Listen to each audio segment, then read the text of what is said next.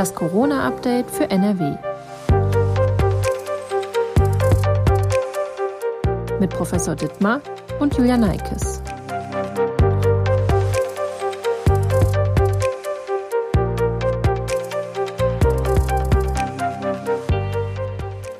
Herzlich willkommen zu unserer neuen Folge des Corona-Updates für NRW. Heute ist der 9. Dezember 2020 und mein Name ist Andreas Fettig. Ich bin stellvertretender Leiter der Online-Redaktion und vertrete heute ausnahmsweise meine erkrankte Kollegin Julia Neikes, der ich an dieser Stelle alles Gute und beste Genesung wünsche. Ich spreche mit Professor Mirko Trilling. Er ist Virologe an der Universitätsklinik Essen sowie deren Leiter Professor Ulf Dittmar. Worüber wir reden werden? In der letzten Folge kam zur Sprache, dass Salbei-Tee vor Corona schützen kann. Das hat unsere Zuhörer so interessiert, dass wir heute nochmals Professor Trilling dazu befragen, denn er ist derjenige, der mit seiner Frau zusammen an dem Thema forscht. Wir sprechen zudem über die Frage, was der nun auch für NRW geplante harte Lockdown bringen wird und wie danach die Aussichten sind. Und wir fragen, ob es denn Alternativen zum Lockdown gibt, wenn das nicht funktionieren sollte. Wir sprachen mit Professor Dittmar auch darüber, ob man nach einer Corona-Impfung noch infektiös sein wird und wie wir mit Impfskeptikern umgehen bzw. deren Argumenten. Los geht's aber mit der verblüffenden Erkenntnis, dass Salbei gegen Corona helfen kann. Unsere Leser hat natürlich ganz besonders fasziniert das Thema, was letzte Woche aufkam, so als, als Randthema eher diese, diese Geschichte mit dem Salbei. Meine Frage ist erstmal, wie kommt man auf sowas? Ja, man muss sich mit seinen Schwiegereltern unterhalten. Meine Frau ist ähm, gebürtig aus Vietnam und die Schwiegereltern sind auch aus Vietnam. Und in Vietnam wird eine Pflanze, die Perilla heißt, ähm, als, als Gewürz in Speisen verwendet, aber eben auch als Tee getrunken, wenn man Erkältungskrankheiten oder ähm, Halskratzen, Husten hat. Und das hat mir äh, meine Schwiegermutter erzählt. Und dann haben wir die Pflanze mitgenommen und haben daraus ähm, solche Extrakte gemacht und haben die ähm, gegen Herpesviren, mit denen wir sonst forschen, getestet. Und da waren die Ergebnisse nicht so, dass uns das berauscht hat. Und dann hat meine Frau diese Extrakte ähm, wieder rausgeholt, als es mit der Covid-Pandemie losging. Und dann haben wir ähm, die eben in Zellkultur, in menschlichen, aber auch in Affenzellen beforscht bezüglich ihrer antiviralen Wirkung gegen SARS-CoV-2, den Erreger von Covid-19, und haben da eine sehr starke antivirale Wirkung äh, festgestellt, die in der Größenordnung von äh, 100 Units, das jetzt für Spezialisten Interferon Beta ist, was ein sehr anerkannter, bekannter ähm, äh, Wirkmechanismus gegen Viren ist. Und das haben wir dann weiterverfolgt und haben gesehen, dass das eben auch geht, wenn man die Zellen nur für eine sehr kurze Zeit äh, behandelt und wenn man diese Extrakte so herstellt, wie wir unsere Tees herstellen, also in ähnlichen Konzentrationen. Und auch wenn man die ähm, Blätter nur zehn Minuten ziehen lässt beziehungsweise kochen lässt, so dass wir zu der Überzeugung gelangt sind, dass eben diese Perilla-Tees, die heißt in Japan Shiso, die Pflanze ist ein Lippenblütler, hier eine starke antivirale Wirkung hat. Nur ist das eine Pflanze, da würden Sie jetzt vielleicht nicht sofort was damit verbinden, wenn Sie jetzt nicht häufiger in vietnamesischen Restaurants essen gehen. Das ist also jetzt keine Pflanze, die in äh, Mittel- und Zentraleuropa klassisch entweder als Gewürz oder als Tee konsumiert wird. Und so, dass wir hier eben diese Situation haben, dass wir dann gesucht haben, ob es in der Familie der Lippenblütler andere Pflanzen gibt, und vielleicht haben Sie ja auch schon mal von Ihren ähm, Verwandten, vielleicht von Ihren Großeltern selber die Frage oder den Hinweis bekommen, wenn man eine Erkältung hat oder Halskratzen, man möge doch Salbeitee trinken. Und dann haben wir uns Salbeitee angeguckt und haben halt festgestellt, dass der Salbeitee eben auch diese Eigenschaften hat. Und der ist jetzt ja doch sehr viel geläufiger in Deutschland. Und auch ein großer Vorteil ist, dass wir feststellen konnten, dass eben auch getrockneter Salbeitee diese Wirkung hat. Das heißt, wenn wir die Zellen für eine sehr kurze Zeit behandeln, eine halbe Stunde oder eine Stunde und dann den Tee wieder wegnehmen und dann ähm, untersuchen, ob sich das Virus noch in diesen Zellen vermehren kann, sehen wir hier in Zellkultur eine antivirale Wirkung, die eben sehr ausgeprägt ist und die mit verschiedenen Verfahren nachgewiesen werden konnte wie funktioniert das? Das Virus ist einigermaßen instabil, das weiß ich. Also es, es reagiert auf Temperatur, das reagiert auf äußere Einflüsse. Was ist dann bei Salbei? Das ist eine sehr gute Frage, das wissen wir noch nicht.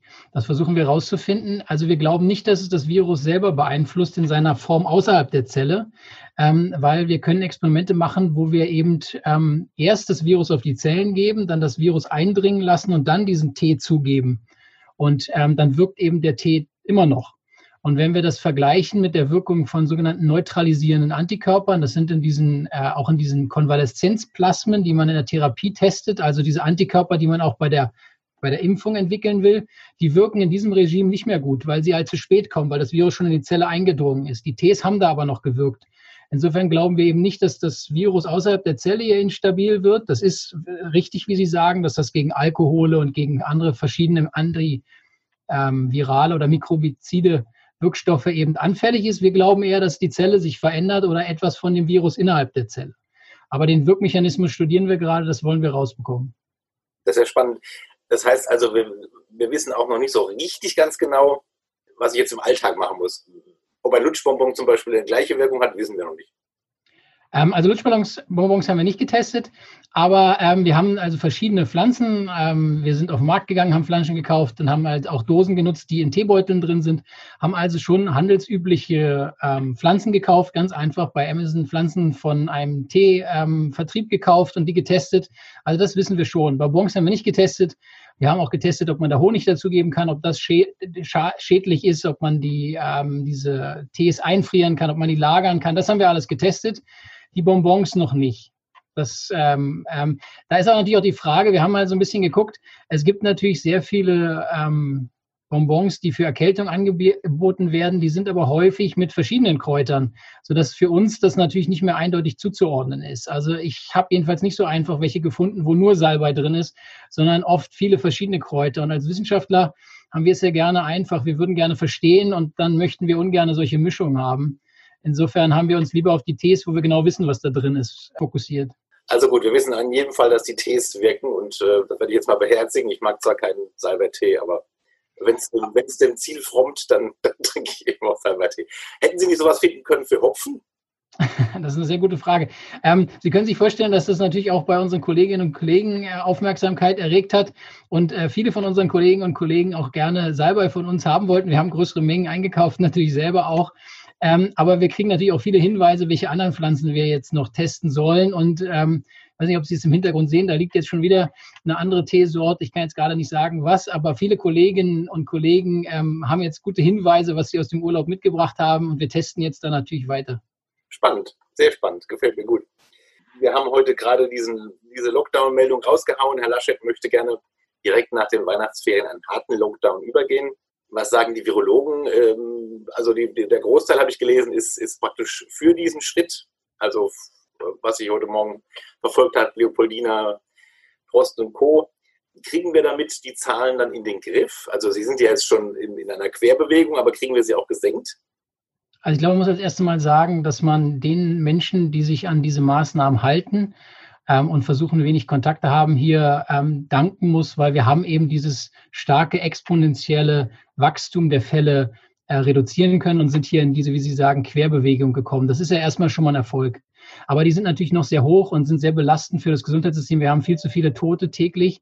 Und dass die Maßnahmen wirken, steht außer Frage. Es ist ganz klar, das Virus wird Mensch zu Mensch übertragen. Wenn ich alleine bin und niemanden treffe, kann ich niemanden anstecken und kann nicht angesteckt werden. Also, dass die Maßnahmen wirken, ist außer Frage.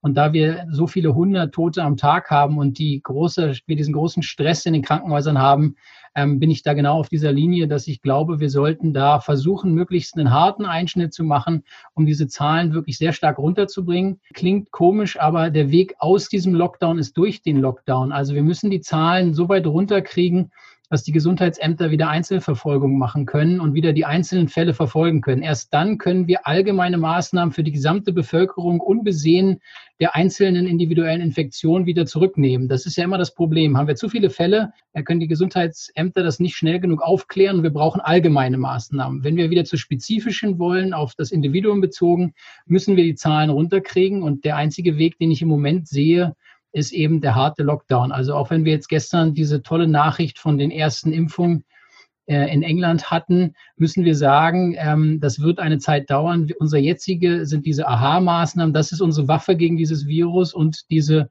Kontaktvermeidung und wenig physische Kontakte.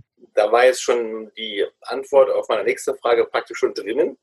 Ich habe ja gefragt, ne, äh, ähm, wenn jetzt die Maßnahmen greifen, wann kommt die dritte Welle, die vierte, die fünfte? Aber Sie haben ja gesagt, äh, wenn es gut läuft, würden wir so weit reduzieren können, dass wir es wieder kontrolliert sozusagen beobachten können, das Virus? Also ich glaube, es gibt nicht viele Dinge, die sich jetzt da groß verändern können. Wir wissen, dass diese Maßnahmen, also die Alltagsmaske, die, der, der Abstand, diese Kontaktvermeidung definitiv helfen und die Zahlen runterbringen, wenn sie denn eingehalten werden. Die werden von vielen Menschen eingehalten, es müssen aber noch mehr Menschen mitmachen und noch konsequenter.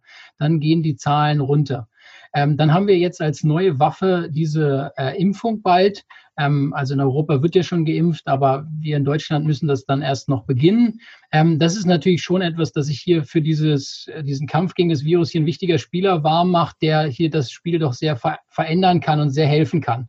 Aber es wird eine Zeit dauern und bis dahin müssen wir die klassischen Maßnahmen haben. Und das andere ist einfach, wenn es wärmer wird, dann haben diese Viren es schwerer, sich zu verbreiten. Wir wollen ja jetzt alle nicht in diesem mittleren Lockdown bis zur Erwärmung, ich sage jetzt mal im April, Mai gehen. Also müssen wir die Zahlen vorher runterkriegen. Und die einzige Möglichkeit ist eben diese konsequente Einhaltung der, der Abstandsregeln und der Maske, um die Zahlen auf zu senken. Soweit kann ich folgen, aber wir waren ja schon mal bei 300 deutschlandweit Infizierten am Tag und dann plötzlich ist es wieder exponentiell geworden. Das heißt, wir waren an einem Punkt, wo wir hätten sagen müssen, wir haben es im Griff, wir können es verfolgen und dann wurde es wieder unkontrollierbar. Was ist da passiert? Um zu verstehen, wenn wir jetzt tatsächlich den Lockdown hart machen und wir kriegen die Zahlen wieder einigermaßen in den Griff, was müssen wir dann beim nächsten Mal vermeiden unbedingt, damit es nicht wieder exponentiell wird? Also natürlich ist es so, dass diese Maßnahmen und auch die, die Angst und die, der Stress der Bevölkerung sich nicht für ewig aufrechterhalten kann und die Leute auch mit diesen Maßnahmen das nicht ewig aufrechterhalten können, weil es ist einfach äh, wirklich auch natürlich sehr schwierig ist, hier irgendwie den Kontakt mit äh, den Lieben zu, und der Familie zu vermeiden. Also die Frage ist ja schon, ob wir dann regelmäßig solche Intervalle machen müssen, in denen wir sehr harte Maßnahmen einhalten, um die Zahlen runterzukriegen und danach das ein bisschen lockern können. Ähm, was natürlich jetzt zum Zug auf das letzte Jahr ist, was sich verändert hat, ist, dass wir hier über den Sommer, den Frühling und den, den warmen Herbst reden. Und da ist es so, dass wir mehr draußen sind, wir mehr lüften, unser Immunsystem besser drauf ist, das Virus sich bei höheren Temperaturen, bei mehr UV-Licht schlechter verbreitet, unsere Schleimhäute gesünder sind. Also da kommt viel zusammen, was uns im Sommer hilft. Das heißt, die Maßnahmen, die in einem Sommer sozusagen bezogen auf das gesellschaftliche Leben helfen, reichen voraussichtlich im Herbst, Winter nicht. Das heißt, ähm, wir hatten die Zahlen auf 300, aber wir müssen im Winter halt, weil wir mehr drin sind, weil wir mehr zusammen sind, die gleiche Luft atmen in kleinen Räumen, vielleicht auch, weil wir traditionell unsere Feste halt häufig in der Zeit haben, Advents, Nikolaus, Weihnachten, müssen wir da leider noch mehr aufpassen als eben im Sommer, wo man sagen kann, ich bin viel draußen, da wird das Virus verdünnt. Ähm, also insofern wird uns hier leider im Winter mehr abverlangt. Mhm. Ähm, okay, das heißt also so richtig ausschließen können wir eine dritte Welle nicht. Das äh, kann man so nicht, leider nicht sagen, aber ähm, wir, wir, spielen um Zeit am Ende. Ne? Also erstmal spielen wir natürlich um, um Kranke in der Bevölkerung. Also jede Kontaktvermeidung, die wir haben, reduziert die Chancen und reduziert die Menschen, die krank, schwer krank werden oder am Ende sogar versterben. Insofern ist das jetzt nicht nur ein Zeitspiel. Was jetzt nicht mehr auf dem Tisch liegt, ist dieses Argument, was ich häufiger gehört habe, ist, ich muss es ja sowieso kriegen, dann ist ja egal, ob jetzt oder später. Wir haben jetzt klare Hinweise, dass wir bald einen sehr gut schützenden Impfstoff in die Hände bekommen. Das heißt, wenn ich mich jetzt noch für die nächste Zeit vor diesem Virus schütze mit den klassischen Maßnahmen und mich dann impfen lasse, dann kann ich um diese Infektion in der natürlichen Form herumkommen mit all diesen negativen Folgen. Und wir dürfen nicht vergessen, es gibt auch viele Nebenwirkungen die jetzt nicht die klassische Lungenentzündung ist, keine Nebenwirkung, aber also die, die Komplikation mit dem Virus auch bei jüngeren Menschen oder Menschen mit, mit, äh, die das vielleicht nicht so in dem Fokus haben. Also durch diese Impfung, glaube ich, haben wir eine Perspektive bekommen, klar zu sagen, wir müssen nicht zwangsläufig irgendwann in unserem Leben die echte Infektion durchmachen. Und ich glaube, das ist eine gute Information, weil das heißt ja, wir müssen jetzt noch ein bisschen durchhalten, uns noch ein bisschen, ja, viele sagen am Riemen reißen, aber ähm, versuchen hier gemeinsam dieses diesen gemeinsamen Feind zu bekämpfen, um dann ähm, im Laufe des nächsten Jahres als deutsche Bevölkerung großteilig geimpft zu sein, insbesondere die Menschen, die am stärksten unter dieser Krankheit eben leiden. Die Zahl der Toten ist so hoch wie nie. Ich glaube, heute haben wir einen neuen Höchststand erreicht. Ähm, hat sich das Bild verändert in der Statistik? Sind es andere Menschen wie bei der ersten Welle, die da ähm, sterben?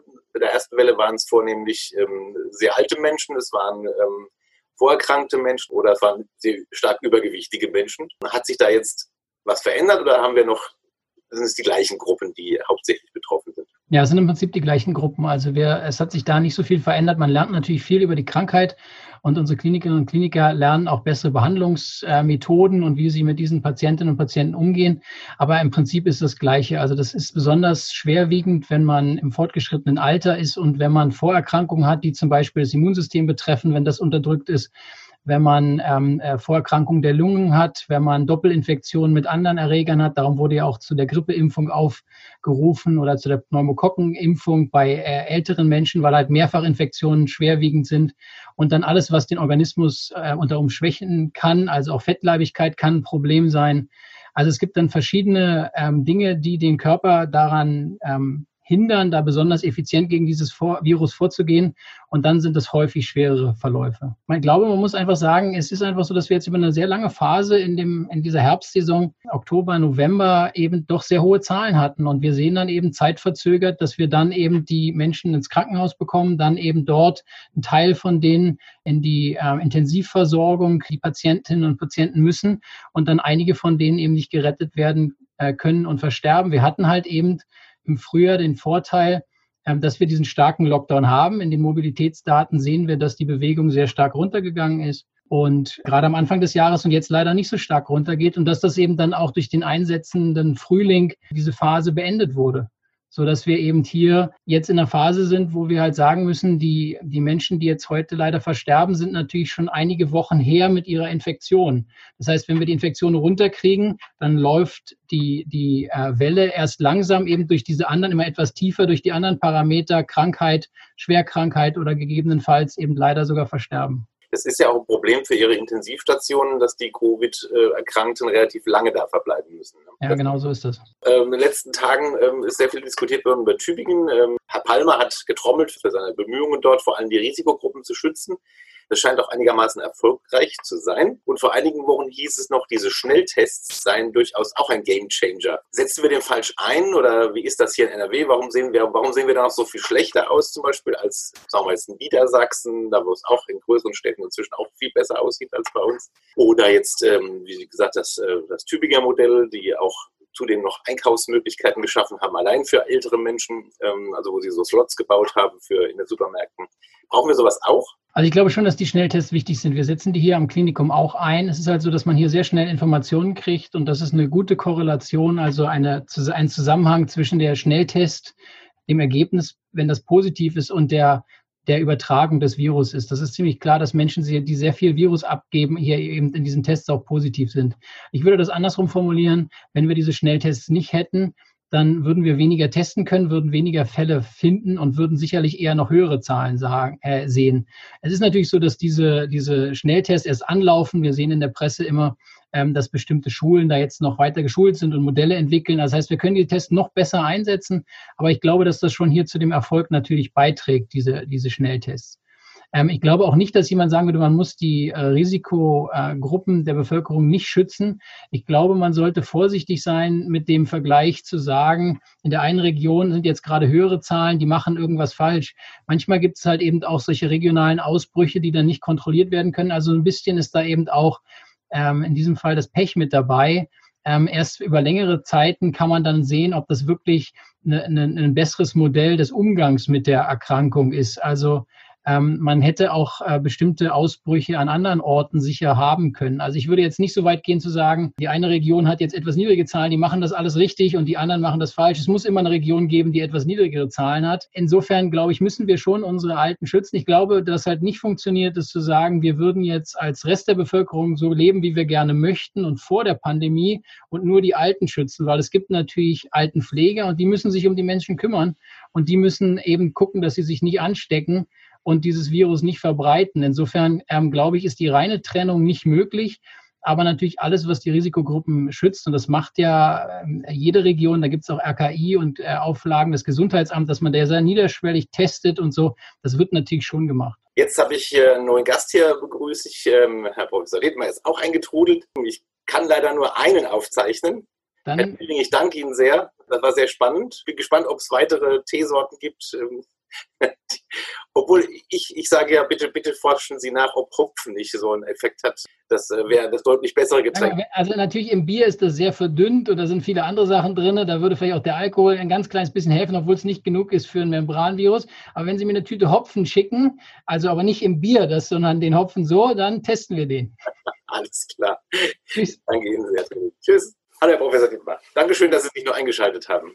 Und ja, gerne. Hallo. Viele Grüße nochmal von Frau Neikes. Ja, sie ist äh, leider verhindert. Äh, ja. Ich war gerade mit Herrn äh, Professor Trilling stehen geblieben. Wir sind schon ein bisschen weiter fortgeschritten bei der Befragung. Äh, wir hatten das Thema, den zweiten Komplex haben wir praktisch schon so ein bisschen beackert. Es ging um die Frage, ähm, die ich da gestellt hatte, ne? kriegen wir die Zahlen mit dem neuen harten Lockdown in den Griff? Ja, war seine Antwort, ähm, wobei wir nicht ganz klar rausgekommen sind bei der Frage, ob es dann eine dritte Welle gibt oder eine vierte Welle. Also ähm, wir können jetzt nur versuchen, die Zahlen so weit runterzukriegen, dass es eine Verfolgbarkeit gibt äh, wieder, also dass man den individuellen Fall verfolgen kann und so das Virus in den Griff bekommt. Wenn das gelingt, aber ich zweifle dran. Ich glaube, dass wir trotzdem noch eine dritte, vierte Welle haben werden bis zu Frühjahr, weil es bleibt noch eine Weile kalt und die äußeren Bedingungen sind halt eher so, dass das Virus gefördert wird. Ich mache mir persönlich Sorgen, ob wir das, ob wir das volkswirtschaftlich durchstehen, ob wir nicht über andere Maßnahmen nachdenken müssen.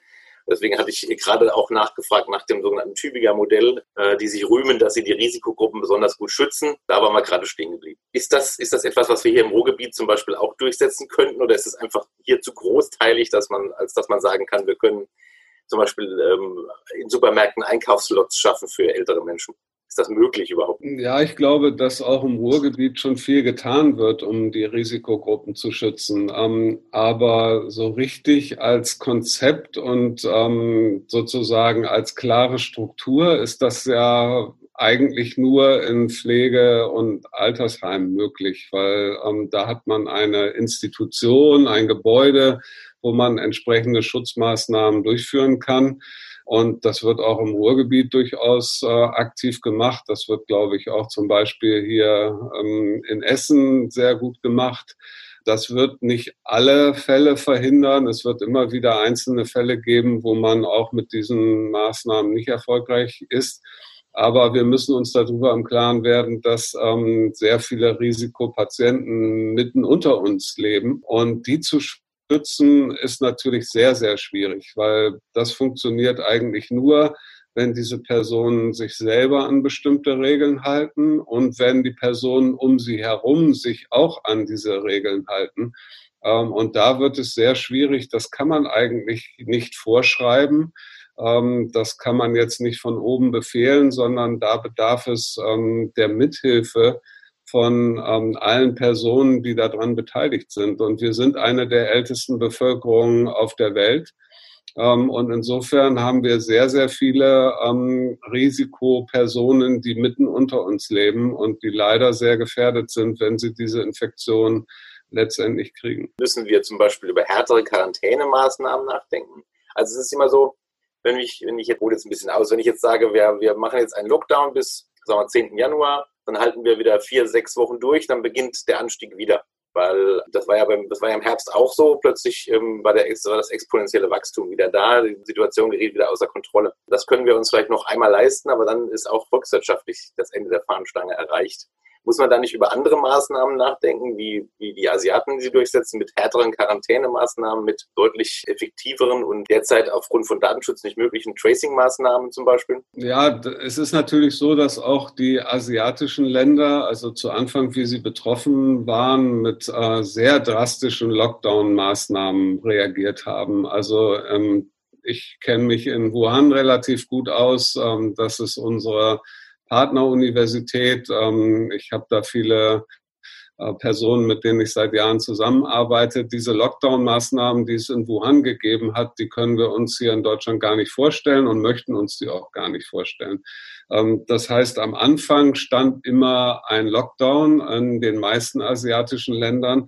Und dann natürlich, ähm, als die Zahlen dramatisch runtergegangen sind, weil es quasi gar keine Kontakte mehr gab zwischen Personen, ähm, dann eine sehr konsequente Fallverfolgung, ähm, eben auch mit äh, Einsatz von technischen Hilfsmitteln, die bei uns in Deutschland so nicht eingesetzt werden könnten äh, aufgrund von Datenschutz. Ähm, aber es ist auch so, dass ähm, die asiatische Gesellschaft natürlich eine andere ist als die in Europa oder in Amerika. Dort ist es äh, vollkommen selbstverständlich, dass man sich ähm, an sozusagen Vorgaben der ähm, Regierung, dass man sich daran hält und daran orientiert und dass man ähm, in der Regel ähm, den Schutz der Gemeinschaft über den Individualschutz oder die individuelle Entfaltungsfreiheit stellt.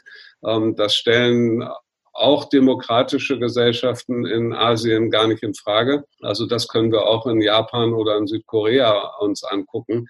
Äh, dort werden staatlich angeordnete Maßnahmen, die zum Schutz der Gemeinschaft dienen, ähm, relativ klaglos ähm, und selbstverständlich befolgt ähm, und durchgeführt. Das ist ähm, in unserer Individualgesellschaft eben nicht so. Ähm, und ja, die Quarantänemaßnahmen, ich glaube, die Quarantänemaßnahmen sind hier in Deutschland eigentlich schon ausreichend. Ähm, natürlich haben wir nicht diese technische Überwachungssystem, ähm, um alle Fälle nachzuverfolgen und Kontakte ähm, letztendlich zu finden.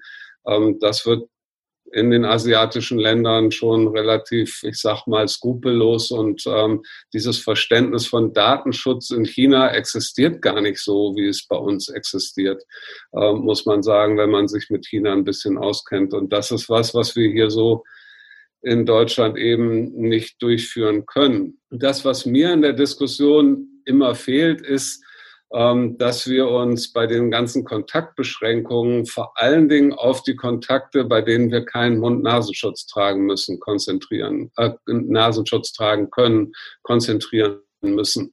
Ähm, ich glaube, wir müssen gar nicht alle Kontakte verbieten, aber alle äh, Kontakte einschränken, wo wir keinen Mund-Nasenschutz tragen können weil wir wissen, dass ein doppelseitiger Mund-Nasenschutz, also wenn alle den tragen, der Infizierte und derjenige, der gefährdet ist, ähm, jetzt infiziert zu werden, ähm, dass, die, dass das Infektionsrisiko drastisch sinkt, ähm, wenn der Mund-Nasenschutz vernünftig ist und wenn er vernünftig getragen wird. Auch das sehen wir leider immer wieder, dass äh, Personen den Mund-Nasenschutz eben unter der Nase tragen, dann braucht man ihn gar nicht aufzusetzen. Ähm, und ich glaube, wir müssten uns sehr stark auf diese Kontakte konzentrieren, wo nicht beide Seiten einen Mund-Nasenschutz tragen. Das sind eigentlich die wichtigeren Kontakte und die, die das hohe Risiko darstellen von ähm, Infektionsketten. Da wird für meine Begriffe etwas wenig drüber gesprochen. Das heißt, wir müssten uns am Ende, ja, das alte Thema, wir müssten uns mehr disziplinieren am Ende des Tages, ja. Ja, man müsste eben, also ich nenne jetzt nur mal ein Beispiel. Ich glaube, im Moment ist eben Essen und Trinken in öffentlichen Verkehrsmitteln nicht angesagt. Und auch bei einer kurzen Zugfahrt sollte man das äh, vermeiden und bei einer längeren Zugfahrt nur wenn man irgendwie ähm, sich von allen anderen separiert hat, ähm, weil das stellt einfach eine Gefahr dar. Ähm, und insofern stellen alle Sachen, wir sehen das natürlich an den Infektketten im persönlichen Umfeld, ja, im privaten, ähm, das sind natürlich dann immer Infektketten, die ausgehen von einer Situation, wo keiner Mund-Nasenschutz getragen hat. Ich glaube tatsächlich, dass wenn Personen sich mit Mund-Nasenschutz begegnen, jetzt im Supermarkt oder auch in anderen Geschäften und alle haben einen Mund-Nasenschutz auf, ist das Risiko ähm, einer Infektion eigentlich sehr gering. Das nächste Thema, was ich ansprechen wollte, war nochmal, was auch unsere User brennend interessiert, ist die ganze Debatte um Impfserien. Ähm, ähm, wie weit ist denn der Stand bei Ihnen im Krankenhaus zum Beispiel? Ähm, ich weiß, dass das Krankenhauspersonal zuerst geimpft werden soll, äh, Uniklinik sowieso. Sie sind, Sie sind hier Corona-Zentrum, Behandlungszentrum.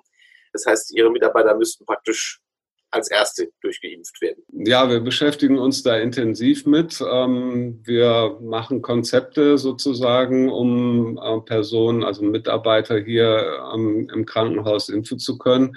Ähm, es fehlten noch so ein bisschen oder es fehlen immer noch einige Rahmenbedingungen, um das Ganze scharf zu schalten. Wir wissen natürlich am Ende nicht, wann kommt jetzt wirklich die Zulassung. Sicherlich zu Anfang für den BioNTech-Impfstoff. So viel wissen wir jetzt, denke ich, dass das der erste Impfstoff sein wird, mit dem wir uns äh, beschäftigen und den wir einsetzen können. Wir wissen aber überhaupt nicht, wie viel Impfdosen wir kriegen werden zu Anfang. Das ist äh, noch eine große Frage. Worauf müssen wir uns überhaupt einstellen? Was für eine Zahl an Impflingen müssen wir hier überhaupt einplanen? Ja, braucht man eine große Impfstraße oder mehrere oder haben wir erstmal nur wenig Impfstoff. Das andere, was noch diese Woche jetzt läuft, ist die Priorisierung. Wer im Krankenhaus wird dann als erstes geimpft, weil auch da wird es ähm, Personen geben, die haben ein besonderes Risiko entweder als Mitarbeiter für sich selbst sich zu infizieren oder sie haben ein besonderes Risiko, ihre Patienten zu infizieren, weil die besonders vulnerabel sind, diese Patienten, ähm, weil sie kaum Immunsystem haben oder eine, dann eben eine Tumorerkrankung zum Beispiel. Also es wird auch innerhalb des Krankenhauses eine Priorisierung geben und die geht natürlich nicht nach Alter wie im Rest der Bevölkerung, sondern nach anderen Kriterien. Ähm, da gibt es jetzt eine vorläufige Tabelle der STIKO, das war ja auch schon in den Nachrichten. Da gibt es bis zum Ende der Woche noch Eingaben und Verbesserungsvorschläge von Fachgesellschaften, auch unsere Fachgesellschaft, ähm, wo ich Vizepräsident bin, die äh, Gesellschaft für Virologie ähm, hat da noch eine Eingabe gemacht und wir werden also ähm, in der nächsten Woche eine finale Liste sehen und danach werden wir die Mitarbeiter ähm, hier priorisieren und dann hoffen wir, dass wir alle Vorkehrungen getroffen haben und im Januar mit der Impfung beginnen. Eine Frage, die immer wieder aufgetaucht ist in den letzten Tagen, äh, war die Frage nach der Infektiosität. Also wenn ich geimpft worden bin, kann ich weiterhin noch Menschen anstecken? Ich glaube, die Frage hatten wir schon mal eruiert mit Ihnen, aber die taucht gerade in den letzten Tagen immer und immer wieder auf, weil sie gerade in den sozialen Medien dauernd diskutiert wird. Das ist aber, glaube ich, noch nicht ganz sicher, ne? wie, das, äh, wie die Situation da sein wird. Ja, das ist eine sehr gute Frage und man muss leider eindeutig im Moment sagen, dass das äh, nicht klar ist. Das ist in dieser klinischen Phase 3 äh, nicht untersucht worden. Ähm, ob diese, und das ist auch sehr schwer, das zu untersuchen. Es gab ja letztendlich in der Studie von BioNTech ähm, nur acht Personen in der Gruppe der Geimpften, die sich infiziert haben. Ähm, und ob diese Personen, wenn man jetzt geimpft ist und sich dennoch infiziert, ähm, obwohl die Wahrscheinlichkeit, dass das passiert, sehr gering ist, aber sie ist eben nicht gleich null, ähm, ob man dann noch äh, Virus verbreiten kann, sozusagen andere Personen infizieren kann. Das ist in dieser Studie nicht untersucht worden und das wissen wir einfach nicht.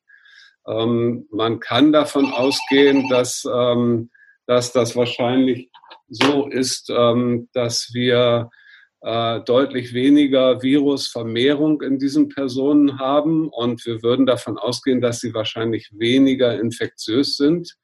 Ähm, aber wir haben keinen eindeutigen wissenschaftlichen Beweis dafür und ähm, das wird sich erst rausstellen, wahrscheinlich, wenn wir viele tausend Menschen geimpft haben und die ersten Fälle da nachverfolgen können. Ich glaube, das war auch beim letzten Mal auch der Stand der Dinge gewesen, ne? dass wir davon ausgehen, dass die Viruslast so klein bleibt durch, äh, durch die Impfung, dass es keine weitere Infektion gibt, aber wir wissen es nicht genau. Genau, das ist die Hoffnung, ja. Aber ähm, wie gesagt, dazu gibt es aus der klinischen Phase 3 jetzt leider keine Daten.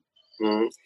Thema, was immer wieder aufkommt in den letzten Tagen war, ähm, es gibt ja äh, Beispiele, wo durch Nebenwirkungen, und die wird es geben, äh, oder es gibt Impfungen, die äh, Nebenwirkungen auslösen die haben in anderen Staaten dazu geführt, dass Impfaktionen zum Beispiel sehr diskreditiert worden sind. Zum Beispiel in Japan gab es ja diese HP, HPV, ähm, HPV, ja. HPV-Impfungen, die praktisch dann äh, völlig zum Erliegen gekommen sind, wegen der Diskussion, die da in sozialen Medien äh, losgetreten worden sind über Nebenwirkungen. In Schweden gab es diese Geschichte um die Schweinegrippe und die ähm, Narkolepsiefälle, ähm, die dann sehr für Wellen gesorgt haben.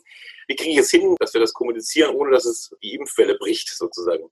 Ja, das ist ähm, eine Frage, mit der wir uns schon eigentlich bei jedem Impfstoff ähm, beschäftigen, weil das, was ähm, sozusagen immer aus dem Auge verloren wird ähm, bei der Impfung, ist, und ich, ich kann das vollkommen verstehen, man impft ja letztendlich gesunde Personen. Ja, und ähm, jede Wirkung, die da auftritt, jede Nebenwirkung ist ähm, etwas, was äh, in vorher gesunden Personen auftritt und das ist schwer zu akzeptieren. Aber es ist eben so, dass ähm, man eigentlich eine genaue Risikoabwägung machen müsste. Was ist das Risiko, wenn ich mich mit diesem Virus infiziere? Ähm, welche klinischen Risiken habe ich dann versus der ähm, des Risikos, was ich habe, äh, wenn ich mich impfen lasse. Und da ist es in der Regel so, ich nenne nur mal ein Beispiel, die Masernimpfung. Ähm, auch bei der Masernimpfung hat es Einzelfälle, einzelne schwere Impfreaktionen gegeben, ähm, die wahrscheinlich in dem Bereich von eins zu einer Million ungefähr liegen. Ähm, schwerste Nebenwirkungen bei der Masernerkrankung liegen aber im Bereich von eins zu 500.000, vielleicht sogar noch häufiger. Ja, ähm, und diese Zahlen muss man eigentlich mal in Relation setzen, um zu sehen, was medizinisch Impfstoffe leisten können. Ähm, nämlich solche schweren, äh, neben, also solche schweren klinischen Verläufe ähm, nach einer Infektion zu verhindern. Ähm, nun zurück auf den äh, Impfstoff, den wir als erstes anwenden werden, den BioNTech-Impfstoff. Da ist es so, dass jetzt ungefähr 20.000, äh, etwas über 20.000 Personen damit geimpft worden sind. Ähm, es hat keine einzige schwere Nebenwirkung gegeben, aber ähm, es hat Nebenwirkungen gegeben, wie eben ähm, kurzzeitiges Fieber, äh, Schmerzen an der Einstechstelle, auch bei wenigen Personen ein bisschen Kopf- und Gliederschmerzen einen Tag lang und es hat so Abgeschlagenheit und Müdigkeit in äh, Personen gegeben, die auch mal zwei oder drei Tage angehalten hat. Ähm, also so typische Symptome, die wir auch haben, wenn wir einen leichten grippalen Infekt haben. Ähm, das zeigt sozusagen die Reaktion des Immunsystems. Das sind nämlich die typischen Symptome, die aufgrund der Reaktion unseres Immunsystems zustande kommen. Ähm, und äh, ich denke, dass die eben tolerierbar sind, wenn man damit eine schwere Erkrankung nach einer Covid-19-Infektion oder während einer Covid-19-Infektion äh, verhindern kann. Ähm, ob wir jetzt ähm, schwerere Impfzwischenfälle, die sehr, sehr selten sind, im Bereich von eins zu einer Million sehen werden, wissen wir nicht. Das können wir nicht wissen, wenn wir insgesamt bisher 22.000 Freiwillige geimpft haben. Ähm, das ist nun mal das Schicksal bei jedem Impfstoff, ähm, dass wir dann sehr seltene aber eventuell schwerere Impfnebenwirkungen ähm, dann erst sehen, wenn Millionen von Menschen geimpft sind. Ähm, es gibt jetzt beim RNA-Impfstoff aber kein, keine biologische Erklärung, weswegen wir ein, äh, eine schwere Nebenwirkung sehen sollten, weil dieser Impfstoff ist äh, so, dass er gespritzt wird dann wird aus dieser RNA einmal Eiweiß gemacht, eben dieses Eiweißmolekül von SARS-CoV-2. Dagegen findet die Immunantwort statt. Und dann wird die RNA, wie alle RNA bei uns im Körper, sofort abgebaut. Ähm, wir produzieren nämlich ständig RNA und die wird ständig, nachdem sie einmal übersetzt worden ist, in ein Eiweiß äh, wieder abgebaut. Das passiert genauso mit diesem Impfstoff. Also es gibt keinen Grund anzunehmen, weswegen wir hier Langzeitnebenwirkungen ähm, haben sollten ähm, oder Nebenwirkungen erst später auftreten sollten. Biologisch wäre das nicht erklärbar bei diesem Impfstoff. Die Frage war eher, die jetzt auch aufgepoppt ist, äh, wie lange denn diese, ähm, diese Botschaft praktisch im, im, Immunsystem verbleibt oder ob die auch sich abschwächt oder wie schnell sie sich abschwächt. Das war so die Diskussion der letzten, letzten Tage, die ich mitbekommen habe ob man sich, ob, wie lange, wie lange eben der Schutz anhält, war, war so nicht ganz, nicht ganz geklärt offensichtlich. Gut, das ist, das ist natürlich auch jetzt noch nicht geklärt, muss man ganz klar sagen. Ja, wir, ähm, diese klinischen Studien haben vor ein paar Monaten begonnen. Ähm, da ist es also so, dass man weiß, man sieht mit diesem Impfstoff ähm, über mehrere Monate eine sehr gute Immunantwort. Äh, wir wissen von der Infektion selber, dass sie mit Sicherheit ähm, mehrere Monate einen Schutz vor einer Zweitinfektion vermittelt, ähm, weil wir kennen ganz, ganz wenige Zweitinfektionen nur weltweit. Bei Millionen von Infizierten kennen wir vielleicht zehn Zweitinfektionen. äh, weltweit. Das ist also ein sehr seltenes Ereignis, was bedeutet, die Immunität nach einer durchgemachten Infektion funktioniert erstmal eine Zeit lang sehr gut und zwar mehrere Monate. Wir selber haben dazu Studien gemacht in Wuhan, eben mit den ersten infizierten Personen weltweit. Ähm, die haben jetzt, äh, nachdem sie sich im äh, Januar, Dezember infiziert hatten, äh, immer noch Immunität offensichtlich und eine sehr gut messbare Immunantwort. Ähm, und der Impfstoff interessanterweise, ähm, der vermittelt eine noch stärkere Immunantwort als die Infektion selber. Ähm, so dass wir davon ausgehen, dass die Immunität eher Jahre anhalten wird als nur Monate. Das klingt optimistisch. Ja. Wie sieht es bei Ihnen aus? Ist wahrscheinlich Hektik pur momentan?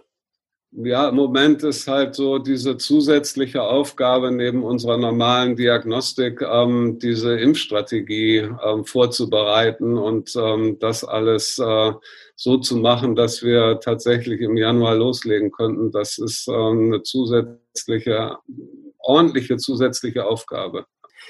Gut, dann danke ich Ihnen für die Zeit. Ja, sehr gerne.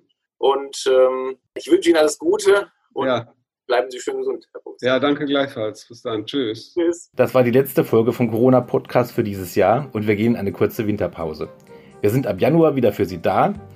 Bis dahin wünschen wir Ihnen frohe Weihnachten, einen guten Rutsch.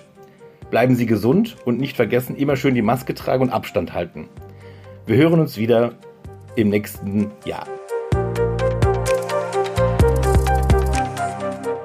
Ein Podcast der WAZ, WP, NRZ und WR.